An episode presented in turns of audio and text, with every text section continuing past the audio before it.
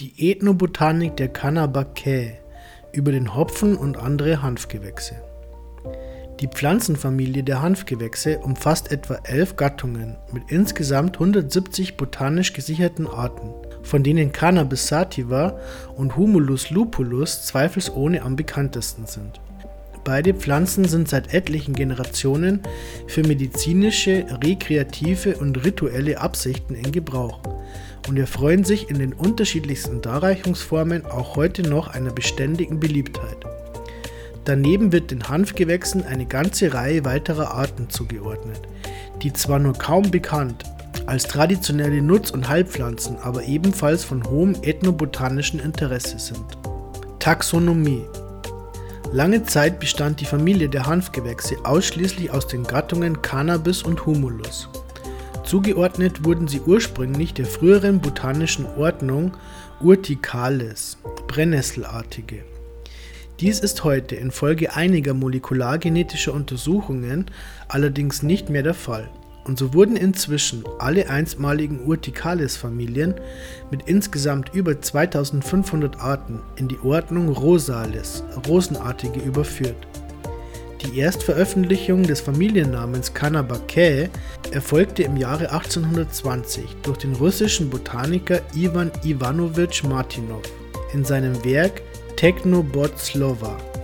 Die Bezeichnung Canabaceae stammt hingegen von Stefan Endlicher und tauchte erstmalig 1837 in seiner Genera Plantarum Secundum Ordinis Naturalis Disposita auf Cannabis sativa, das weltweit bekannteste Hanfgewächs. An dieser Stelle ausführlich auf die Ethnobotanik von Cannabis einzugehen, würde den Rahmen dieses Artikels um ein Vielfaches sprengen. Wir denken an die jahrtausendealte Verwendung des Hanfes als Faserlieferant oder an seinen Einsatz für Heilzwecke und psychoaktive Rituale, was für zahlreiche Volksgruppen auf dem gesamten Planeten gilt. Es ist aber bereits eine ganze Vielzahl guter und umfassender Bücher geschrieben worden. Humulus lupulus, die Seele des Bieres und beruhigendes Phytotherapeutikum. Die weiblichen und grünlich-gelben Blütenstände des echten Hopfens, die sogenannten Zapfen, gehören in Europa zu den ältesten volksmedizinischen Naturheilmitteln, wenn es um die Behandlung von Einschlafstörungen, nervöser Unruhe, Angstleiden und leichten Depressionen geht. Sonstige Beschwerden, die von damaligen Kräuterärzten mit Zubereitungen aus den Humulon- und Lupulon-haltigen Zapfen behandelt wurden, waren beispielsweise Erkrankungen der Blasen und Nieren, Fieber, Haarausfall, Magenschmerzen, Menstruationsstörungen und Wunden. Ähnlich in Nordamerika, wo die Pflanze von den Ureinwohnern ebenfalls schon seit langen Zeiten für Heilzwecke eingesetzt wird zur allgemeinen Beruhigung und Einschlafförderung Cherokee, Delavan, Meskwaki, als Fiebermittel Dakota, bei Nierenerkrankungen Cherokee, zur Schmerzlinderung Mohegan sowie bei Verdauungsstörungen Dakota. In der Bierbraukunst wird der Hopfen aufgrund seiner aromatisierenden und konservierenden Eigenschaften genutzt. Gemäß des bayerischen Reinheitsgebotes gehört er zu den vier elementaren Bierzutaten, neben Malz, Hefe und Wasser. Viele Braumeister bezeichnen die Pflanze häufig als die Seele des Bieres, durch die das Getränk seinen bitteren und der Malzsüße entgegengerichteten Geschmack erhält. Zudem wirkt Hopfen leicht libidosenkend, worüber sich damals besonders die in sexueller Enthaltsamkeit lebenden Mönche freuten. Rätsch 1998 schreibt in diesem Zusammenhang die keuschen Männer tranken riesige Mengen Bier, um den Versuchungen des Teufels zu widerstehen. Als sakrale Ritualpflanze ist der Hopfen in Europa nur bedingt von Bedeutung. Weitaus wichtiger ist seine Verwendung als Heilmittel. Vereinzelt wurden die Zapfen, die pflanzenastrologisch dem Planeten Mars und Merkur und ferner dem Element Wasser zugeordnet werden, als Zutat von beruhigenden und geistklärend wirkenden Räuchermixturen verwendet. Über die Medizinmänner und Frauen der nordamerikanischen Omaha-Indianer heißt es, dass sie den Hopfen zusammen mit dem Nachtschattengewächs Physalis heterophylla, englisch Clammy Ground Cherry und dem Doldenblütler Osmorrhiza longistilis, wilder Anis, zu ihren wichtigsten pflanzlichen Verbündeten gezählt und im Rahmen ihrer Heilzeremonien verwendet haben. Dazu wurden die drei Pflanzen zunächst zu einem Brei zerkaut und anschließend auf die zu behandelnden Körperstellen gespuckt.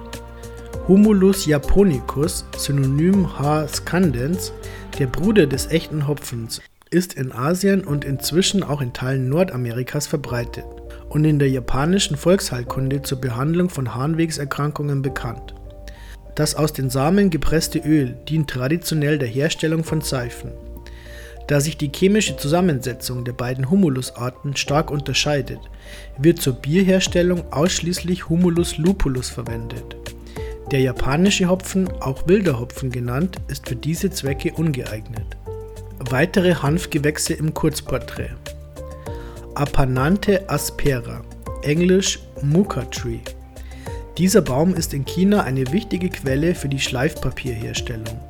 Aus den Borkenfasern werden Seile erzeugt. Apanante cuspidate, chinesisch Dian Zhao Ye Shu. Die Rinde dieser Apanante-Art wird in Indien und Sri Lanka ethnomedizinisch als Mittel zur Blutreinigung und Juckreizlinderung verwendet.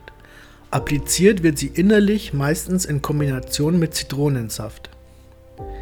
Celtis africana, englisch White Stinkwood.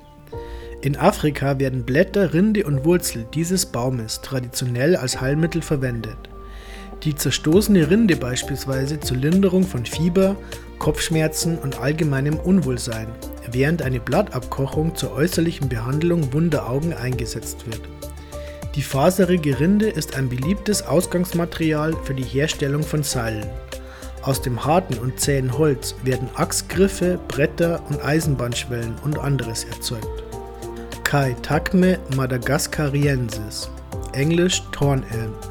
Die Wurzel der dornigen Ulme ist in der afrikanischen Naturheilkunde als Abführ-, Schmerz- sowie als Lungenmittel bekannt. Blätter und Rinde werden von afrikanischen Heilern zur Behandlung von Nasen- und Rachenerkrankungen verwendet. Das Holz dient der Anfertigung von Kunsthandwerk, Musikinstrumenten und Spielzeug.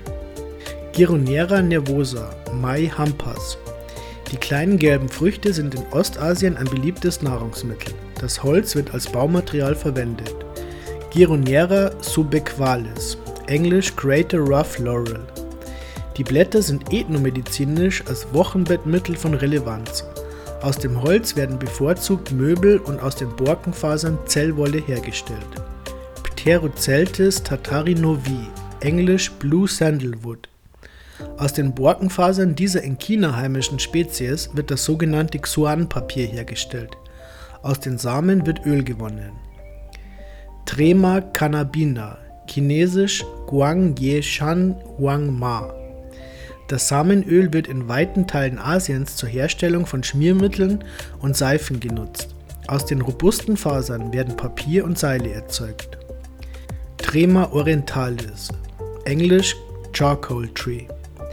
Diese Trema-Art ist in Afrika gleichermaßen als Heilpflanze sowie als Nahrungsmittel von Bedeutung.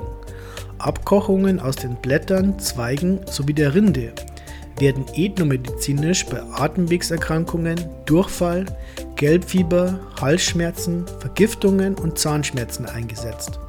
Als Bad, Getränk, Gurgelmittel, Inhalation oder Lotion. Stammeszugehörige der Zulu bereiten die Blätter als Spinat zu und essen diese.